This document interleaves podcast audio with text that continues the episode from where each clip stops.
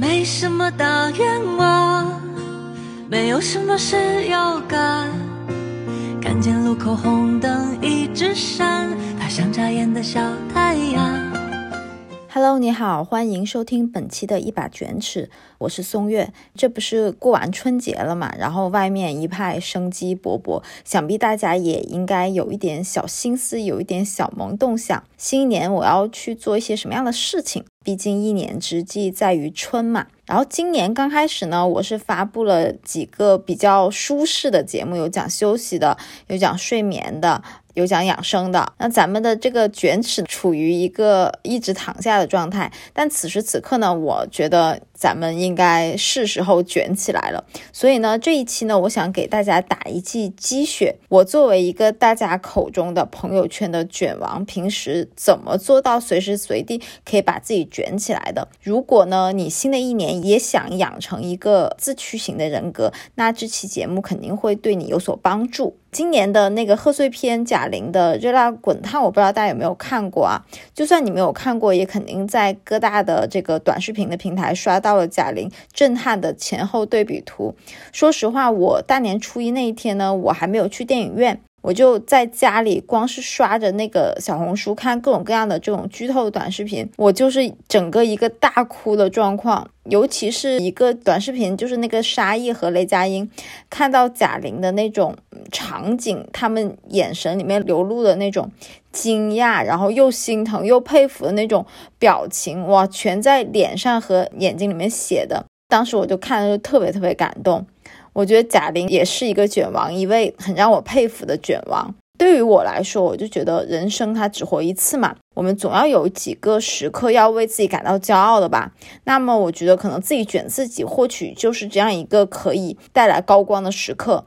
那这期节目呢，就希望能给你在新一年的时候打打气，也顺便给我自己打打气。毕竟咱们肯定是列了一大堆今年要实现的各种各样的目标和计划。要想咱们这个小车能顺利的到达这个目的地，需要先把这个油箱给加满了。这不，这期节目就是来给你加油来了。首先呢，这一期的节目先想给大家破一下题。我们这个卷呢是自己卷自己，我们不和别人比，不要和别人卷。而且呢，我们这个卷呢一定是要有目标、有收益的卷。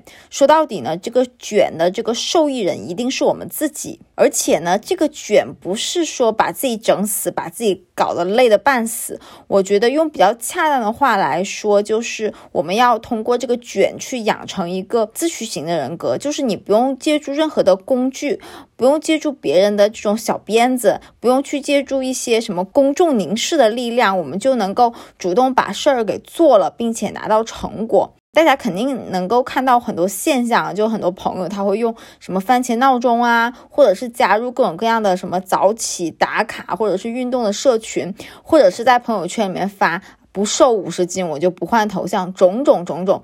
我就希望我能够通过这期节目，咱们能不能不搞这些花里胡哨的，咱们就可以把事儿给办了。我来先说一下为什么我就能够做这期的分享啊，就是我自己也是最近才发现，哎，我好像经常被朋友称之为卷王，而且就这个卷王的这个头衔，我感觉摘不掉了。我也是最近我才刚刚和这个词和解的。刚开始的时候，其实没有意识到，我身边的人已经很多人在以这样的方式来看我了，就觉得我是一个卷王，动不动就会卷到他们。我自己对自己的认知是，我觉得自己是一个一直还挺努力、挺上进的人，但我觉得没有到达卷王的那种程度。直到我被频繁的被朋友介绍的时候，就会说：“哎，这个人啊，就是日更。”公众号五年的这个人，要不就是啊，这个人减肥了五十斤，然后保持了十几年还是这个体重，或者说，哎，这个人就是边上班边干副业，然后三年还出了两本书，或者说，哎，这个人就是上班通勤啊超过五个小时。屡屡听到这样的朋友介绍的话的时候，我就觉得风向不大对啊！我在别人眼里到底是个什么样的形象啊？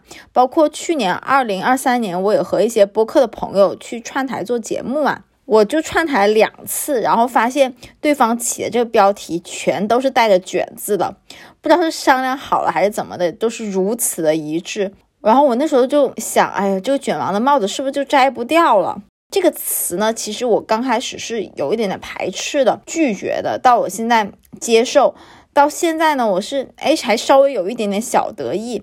我复盘了一下我整个的一个心路的历程啊，其实一开始我很不喜欢大家说我卷王。为什么呢？我就感觉这个卷王指的是那群整天活得特别累的人，特别费劲，整天苦大仇深，没有什么生活的乐趣。但是我觉得我不是这样的人啊，我觉得我还是挺有意思的，好奇心很重，然后也很喜欢生活，喜欢发现呃生活中各种各样的闪光点和一些搞笑的东西，我喜欢跟别人分享。而且我觉得发自内心的觉得，大部分的人可能都没有我的生活精彩吧。嗯，另外一方面呢，可能也是有一点点被这种职场的文化、社会的呃舆论所影响吧。因为大家老说内卷啥的，我也觉得这个卷带着卷的这个卷王也不是什么好词儿。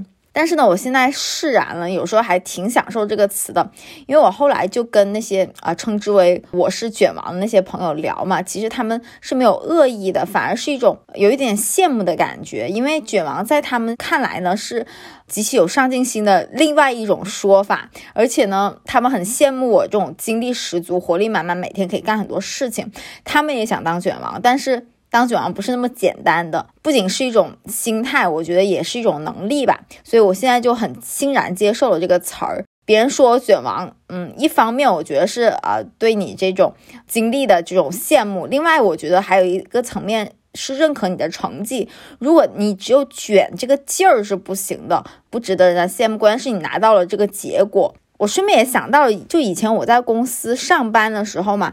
大家平常可能加班加到晚上很晚的时候，大家可能觉得，哎呀，这事儿。干不下去了啊！我没有动力了，这事怎么办？遇到卡点，很多人都会来我旁边去坐一会儿。那时候我会被大家去称之为大家的这种人形充电桩。我觉得也可能是带给大家这种长期的一种比较卷，但是比较自驱这种形象吧，也可以给大家去带来能量。我觉得还是挺好的一件事情。我现在是彻彻底底的接受这样一个称号。事实上呢，我也是真的是这样去做的，因为我是在我在乎的领。域是非常努力的，是想取得一定的成果的。但是我知道我天生不是属于那种很聪明的人，领悟力没有那么强，而且也没有什么天赋。可能努力就是我最大的天赋了。还有就是一个好的心态吧。我一般都是遇事不怵，然后也比较的抗打击。用我妈的话说，就是有一种驴劲儿，就。不怕吃苦，而且很抗造。包括我之前上学，然后到后来的工作当中，我一直有一个心态，就是既然我这件事情我花了时间，我花了精力了，那我就一定要做出一点名堂来，而且不是简简单单的就说我在这件事上我得了第一，或者是我排名、绩效什么什么的超过大家我就行了。我要的是那种遥遥领先的感觉。就是我一回头，拿着望远镜都看不到第二名在哪的那种感觉，就是遥遥领先的那种爽感，我才会觉得，哎，这件事情我干的好像有一点成绩，我干的好像有一点点小骄傲，是不是？这种感觉还挺变态的，我不知道大家怎么觉得啊。反正我就是很享受这样的感觉。我在录这期播客前，我也在想，我觉得大家一定不能把这期播客听完了，一定不能是焦虑的，而是一种很积极的心态。我还顺势反思了一下我自己，我是在任何地方都会很卷吗？这还真不是，我就只在我在乎的、我有所追求的领域，我才会去做一个卷王。其他领域呢，我就是一个爱咋咋地的一个废物。我的这个 MBTI 是 INTG 嘛，然后。这几年我是会在 INTJ 和 ENTJ 之间横跳。据说啊，这两个类型的人是卷王的多发地。但比较了解我的人都知道，我在工作当中和做事情其实上是很 J 的，就很喜欢做计划，希望就是事情呢按照我所设想的来走，有一点点控制狂的感觉。但是呢，在生活中我是一个很屁的人。我尝试过在旅行当中做计划，但是发现根本就不行。因为我今天想好了，我明天要去哪啊，要干什么，要吃什么，但第二天完全就不是我了，我干的完全就是另外一个版本，就完全是根据我当时的心情和状态去随机安排的。所以呢，到后面我就索性就旅行计划就不做了，想干嘛就干嘛吧。包括这个旅行一整件事情，我都是临时起意的这种情况居多。我记得有一次啊，有一天我早上起来，我就特别想吃那个天津的那种夹着油条的煎饼。于是乎呢，我就马上穿着衣服坐上地铁，我就奔北京南站了。我妈起床就发现我不在家嘛，就发微信问我你干嘛去了。然后我说，哎，我特别想吃那个天津的煎饼，我现在在天津呢，我下午回去。你和我爸想吃什么，我给你们带回去，就这一点都不夸张，这就是我的日常。就说到底呢，你想怎么样去生活的省劲儿，就是工作和生活，什么时候你要调动你的感性，什么时候需要调动你的理性，你得自己能够提前去想清楚。包括我刚才说的这种旅行啊，还有想吃什么东西的时候，这种是要顺着天性去做的事情。你需要是开心，你需要是快乐，你需要的是爽。那这个时候就不要用去理性去来去榨着你的这种想法，去规划你的路线，你就别去想。你的下意识是啥，你就尽量的去满足自己，把你宝贵的这种精力、你的理性、你的这种卷的劲，都用在你在乎的地方。之前我有跟朋友聊过，就自己卷自己这件事情啊，他说我就是控制不住自己啊，我自己上了一天的班啊，我也知道回去看书啊、运动啊是很好的事情，但是我今天就是在公司累了一天了，我就是回去就想刷短视频，就想躺着。你说我天天那么吭哧吭哧，我回去还要自己卷自己，我那么累干嘛呢？这个状况我是完全理解的，因为我也是从打工人过来的嘛。但是我有个体验，就是你你回去躺着，你自己去刷短视频，另外一面你可能去跑一个步，这两个带来的这种情绪的长尾效应是不同的。就比如说你刷短视频，你带来的更多的是快感，此时此刻我很爽。但是呢，我去跑一个步，我去跳个绳，我去打个拳，这个后劲是很大的，而且不是说是快感，我觉得是快乐吧，更是一种我觉得绵长的幸福，甚至这种感觉是能够持续一整天的。我觉得它很像那个价值投资的一种感觉，而且我自己刷短视频，我有一种体验，就是前几个短视频你刷是挺爽的，但是你越刷越毛躁，心里就是毛毛的。我一般的心态，就比如说刷刷小红书，我一看啊，我关注的博主怎么个个生活那么好，人还那么漂亮，赚钱还那么多，职场还那么的成功，我就会不自觉的会被带入了，就开始和别人比了。有一些是社交媒体滤镜，那就甭说了。我觉得毒性最大的就是。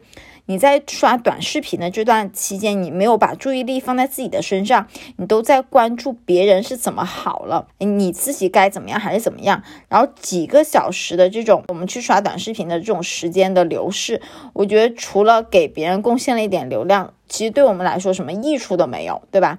而且刷完短视频之后的那种后劲儿，它是相反那种后劲儿，就是长时间的一种空虚感和愧疚感，会紧紧的把自己包裹着，就很还挺难受的，还会有一些小小的失落。但是呢，当你去做一件稍微有一点难度的事情的时候，就比如说我最近在学太极嘛，我自己在那个 Keep 上把好几个那个太极的 Beat 的课程去加入了我的这个运动课表里面，因为这个事情本来就有点难的，因为我完全没有接触过太极这种很舒展而且动作还切换比较多的这样的一个运动，我就会调动我全部的注意力去做这件事情，我也会更容易进入一种心流的状态。刷短视频呢带来的更多的。就是一种多巴胺，短暂的多巴胺。但你去做一件有难度的事情，那种你需要跳一跳、伸起胳膊才能碰到的事情呢，带来的则是一种非常长期，然后绵绵不断的这种内啡肽。如如果你感受过一次内啡肽带来的快乐，我觉得你是会上瘾的。这种好的东西上瘾呢，我觉得就是在给人生设计游戏体验的过程。强烈大家都去试一下这种内啡肽上瘾的感觉，非常的令人着迷。刚才去讲了，就是在有生之年，我们可以去当一个卷王，就当卷王的一些好处。那下面呢，去聊一些干的。刚刚我也在想，如何给大家一些实用性的 tips，就帮助大家去养成一个自驱型的性格。本来我是想分成心态态和实操两个方面去说的，但是我发现这两个其实压根儿就分不开。你如果没有一个好的心，态你就根本迈不去腿去开始做事情，所以呢这一块呢我会把这两个部分揉在一起说了，但请相信我会从一个由浅到深的一个思路去讲解这一路我是怎么做的，至少你听完你肯定是有一到两个点可以去马上的实操起来。呃，首先呢，就卷王肯定不能在各个领域都卷，你需要有一条主线去卷。你想要遍地开花，这种想法是不可能的。这样的人也有可能他是天选之子，对吧？大多数的普通人，他如果想每个领域都卷，我觉得大概率是到最后就什么事情也做不成，还把自己搞得累得个半死。所以呢，我觉得咱们要去做的话，要先找到你最想取得成就的领域在哪。比如说你在职场里面的某个专业领域，你想取得一个比较好的成绩，或者是运动，就比如说今年想报一个半马，或者是你想培养一个爱好，比如说我今年想把我这个街舞捡起来去好好练一练，那你就在这个领域去卷，而且你要明确的知道你在这个领域卷的一个目标是什么。尤其是我们在和别人同场竞技的时候，我们在和别人比赛的时候，其实比赛的目的不一定都是赢，可以是我来这个跑场，我是来熟悉场地的，或者是我来找一下这个比赛的感觉，我下一次才是来真正的跟你们去较量。就明确这个目的这件事情为什么这么重要呢？因为你心里如果没有这个东西，你就会很容易被别人带着走，被别人去带节奏。想到我小时候，那时候不是要考那个八百米的那种女子的跑步的考试嘛？有几次这种体育课上，其实我们不是考试，就是老师想让大家去练习。但是我当时是完全没有意识的，就是我这次跑步的一个目标是什么？我今天上场来和大家一起去跑，为了什么？我自己当时就体力其实很差。跑完八百米就很困难，但是呢，老师一喊，就身边的同学就像离弦的箭一样，抽在你旁边跑出去了。你自己在那里吧，你跑不跑？就很多人会迫于这种压力，都会想着啊，我要去搏一搏，我不能让大家去看到陈松月不行，陈松月跑不动，很丢脸。就所以呢，很多人就会像我一样，我当时就是攒着劲儿去和他们争。但是你后来才发现，也是我过了好几年，我才发现，我就说。哎，这件事情不对呀！我今天的目的来是啥呢？我是要按照我自己的节奏来。我的体力本来就不好，我今天来到这个跑场的目标不是说我要跑第几名，而是我要把这八百米给跑下来。我刚开始就跟他们这种体力好的、成绩好的、这种努着劲儿的跑，我能跑完吗？最后就自己把自己弄得贼累，心情也不好，也忘记了自己今天到底来这个跑场的目标是啥。我觉得这不仅可以用在运动上嘛，我觉得在人生当中也是这个道理。我自己吧，就是快到三十岁的时候，那两年是特别焦虑的，因为身边的人都在陆续的结婚了，然后生孩子了。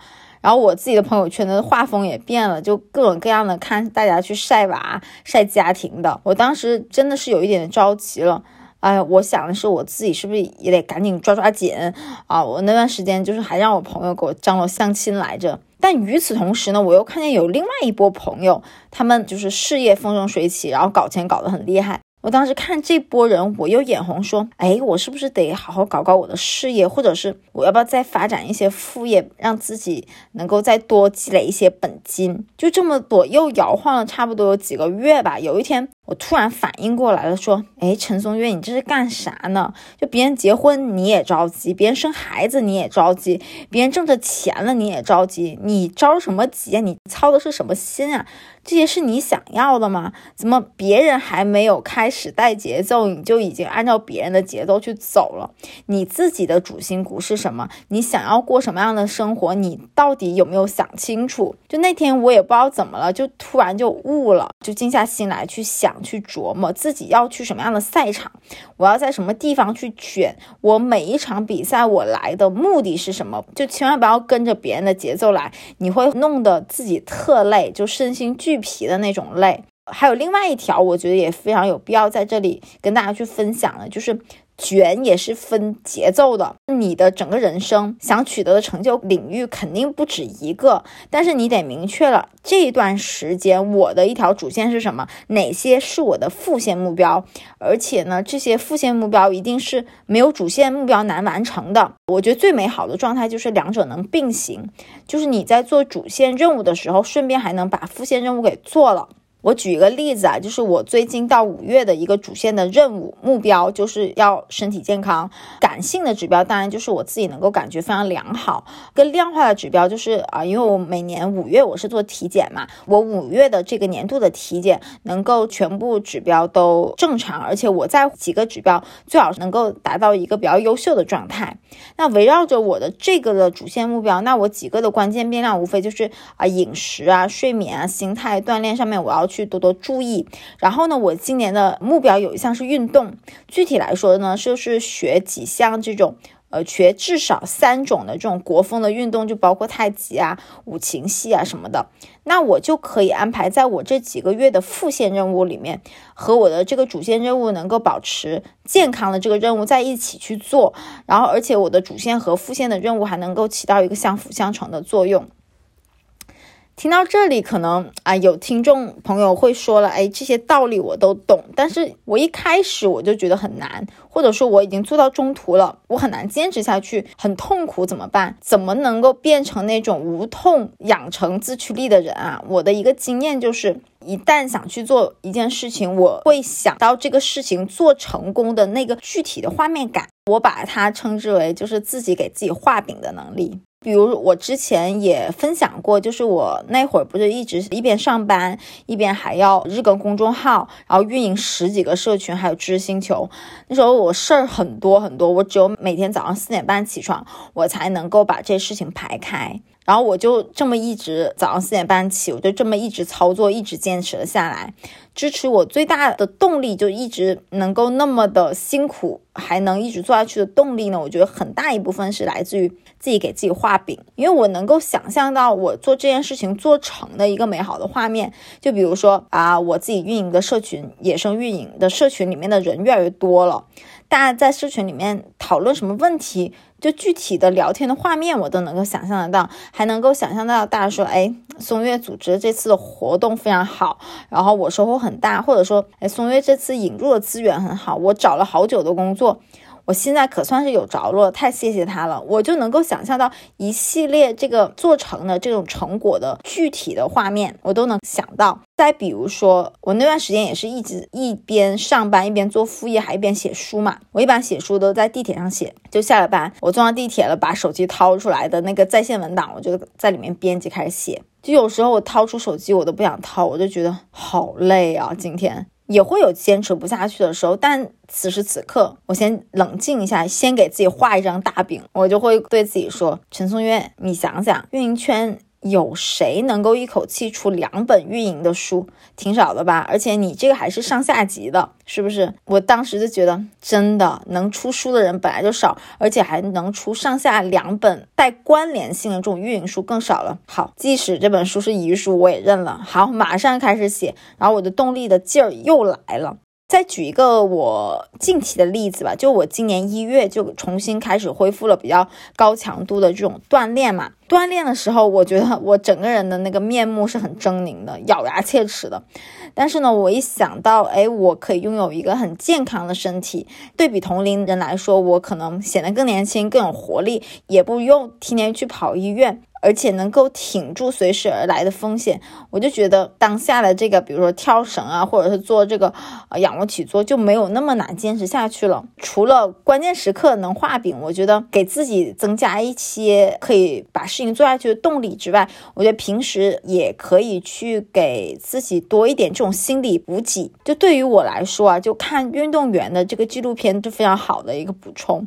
就比如说谷爱凌，比如说费德勒，还有李娜他们的纪录片。我就看过很多很多遍的。我也会把我看过的、对我影响很大的这些纪录片的名字，我会放在 show notes 里面，感兴趣的小伙伴可以查看。就你看这些纪录片的时候，你就会觉得哇，运动员的精神实在是太强大了。我自己小时候是打过五年的乒乓球嘛，当时其实也是有体会的，就每天很累，出很多的汗，有时候还有伤痛，你的胳膊呀、你的腿呀，特别是我握拍的时候，我的小拇指有长时间是属于一种骨折脱臼，然后又。很难受的一个状态，就天天的身体不大舒服，然后心里也有时候会有一些懈怠劲，不想去。但是呢，这些运动员来说，就是取得了这种世界级的这种运动员来说，你看看他们所洋溢的这种运动员的精神，我再回头来回来看看我们现实生活中的种种的小的困难，你就觉得我自己面对这件事儿根本不值得一提。就其实人生就是一段段的里程碑，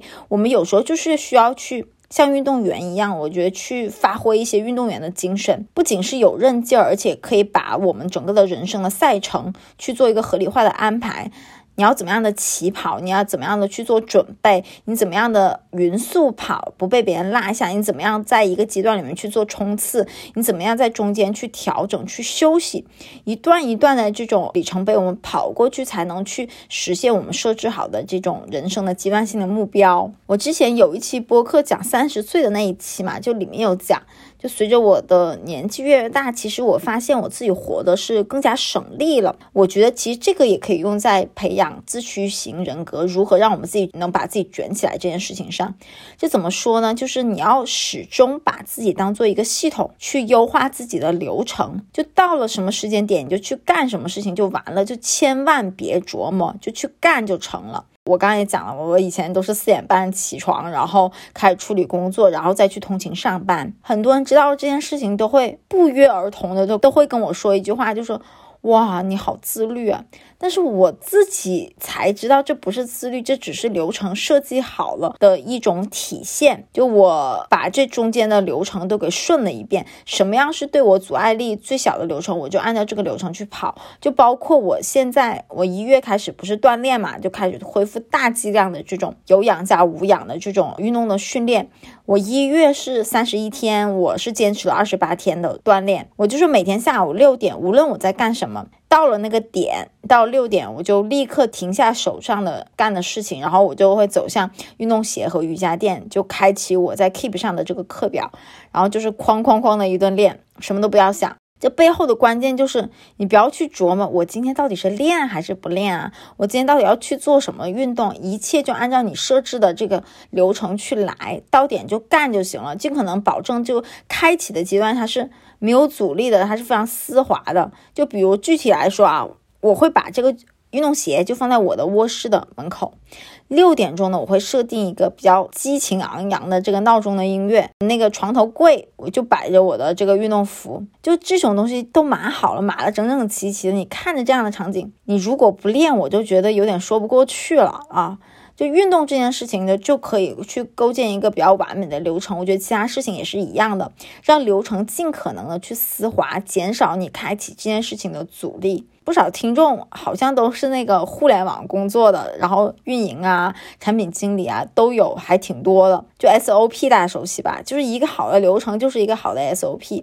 拿出你平时工作里面的这个技能，我觉得就去设计你的一个做事情的流程，这样你就会更容易的去开始，而且坚持下去。所以呢，我就说没有自律一说，只有设计完美的流程。这句话呢，就是我是这么一直做下来的，我才感受到这个事情。这个流程设计对我带来的好处，现在还处在这个二零二四的刚开年嘛，我就发现我自己和几年前是发生了一个很大的变化，就是我能够高频的去做自己的计划和复盘了。以前频率大概是一个月一次吧。我之前刷短视频看到一个那个商学院的一个非常有名的一个导师，他说过一句话：要想改天换命。一天就要做好两件事情就可以了。第一是计划，第二是复盘。我当时看完，我说这不是废话吗？但是我现在慢慢的琢磨过来味儿了，这事情可不就这样吗？就是因为他说这句话太简单，太过于常识，就会被很多人自动的就划过去了，就忽略过去了。但我现在呢，我基本上以周为一个大单位去做我的这个复盘和计划。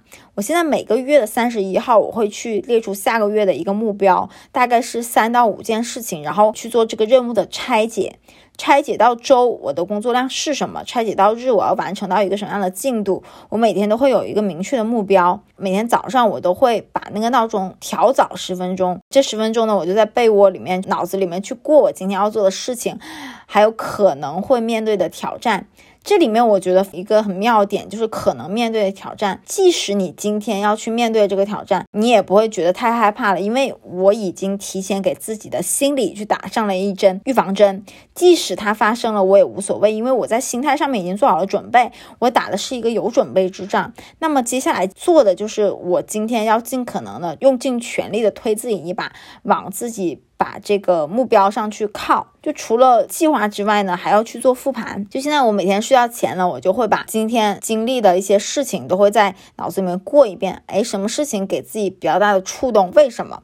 然后有什么样的思考，或者是我今天做哪些事情不大对的，我今后要怎么样的改进？把该想的事情，嗯，都想一遍。有一些事情呢，你可能暂时没有答案，我觉得也不用着急。这时候呢，我会把它写在床边的一个便签纸上面。保证我是一个心里没有任何牵挂、没有负担的一个状况，我再去睡觉。明天的事，我等明天再说。总结来说呢，我们要去做一个有脑子的卷王。这其中，我觉得最简单的事情呢，就是做好计划和复盘，不然我觉得有时候这个卷王就只剩下无脑的冲冲冲了，是完全不可以的。还有一个，我觉得也可以去分享的，突然想到了一点，就是我今年的有一个还挺有正反馈的一个东西吧，可以跟大家去分享，就是我在我的电脑桌面上面去涂了一个便签纸，提醒自己，二零二四年一整年陈松月的大目标到底是什么？比如说，我是列了九个啊，就是身体健康是一个，然后在运营的一到两个领域去做深耕，然后出我的第三本书啊，其他的目标我就不念了，等二零二五年我实现了再说吧。这个动作是给我自己提醒啊，就不要因为我们路上冒出来的花花草草的小目标而捡了芝麻丢了西瓜，忘了自己最重要的目标是什么。好啦，今天的节目我们就到这里啦。希望听到这里的你能够在你在乎的领域卷起来，对自己有要求，但同时呢，也要有方法、有韧劲儿，取得你自己能够满意的成绩。欢迎在评论区里面写下你这次听完节目的收获。对了，如果也想加入我们这个一把卷尺的听友群，跟我们一起交流和分享，和一起成长，也欢迎加入进来。加群的方式呢，我放在这个 show notes 里面了，感兴趣的小伙伴可以去查看。那咱们就下期节目再见啦，拜拜。没什么大愿望，没有什么事要干，看见路口红灯一直闪，它像眨眼的小太阳。